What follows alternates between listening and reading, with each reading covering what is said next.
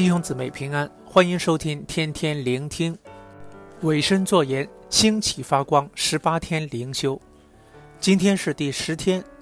今天读的经文是雅各书三章十三节，题目是显出属天的智慧。经文一开始就问当时的犹太信徒：“你们中间谁是有智慧、有见识的呢？”如果这条问题是问大家的话，大家会觉得自己是有智慧见识吗？但在回答这问题前，我们首先需要知道雅各书所提及的智慧见识是什么意思？是大有学问吗？是懂得选择对自己有利益的人吗？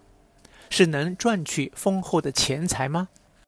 然而，这些都不是雅各书中有智慧见识的意思。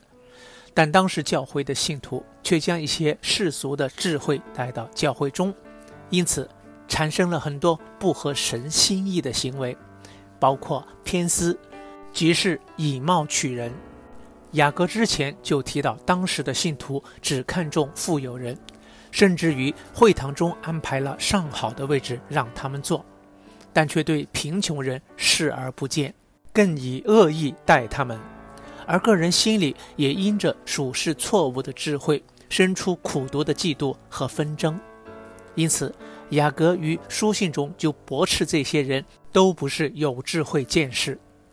那究竟什么才是雅各所认为有智慧见识的意思？答案就在今天经文的下半句：他就当在智慧的温柔上显出他的善行来。原来，一个有智慧见识的人。会在他的行为上显出来，善行即合神心意和对别人有益处的好行为。如果一个人所行出来的是损人利己和以自己为中心的事情，这人就不是有智慧见识。雅各在之后的经文继续补充，这样的智慧不是从世界，而是从上头，即是从神而来的。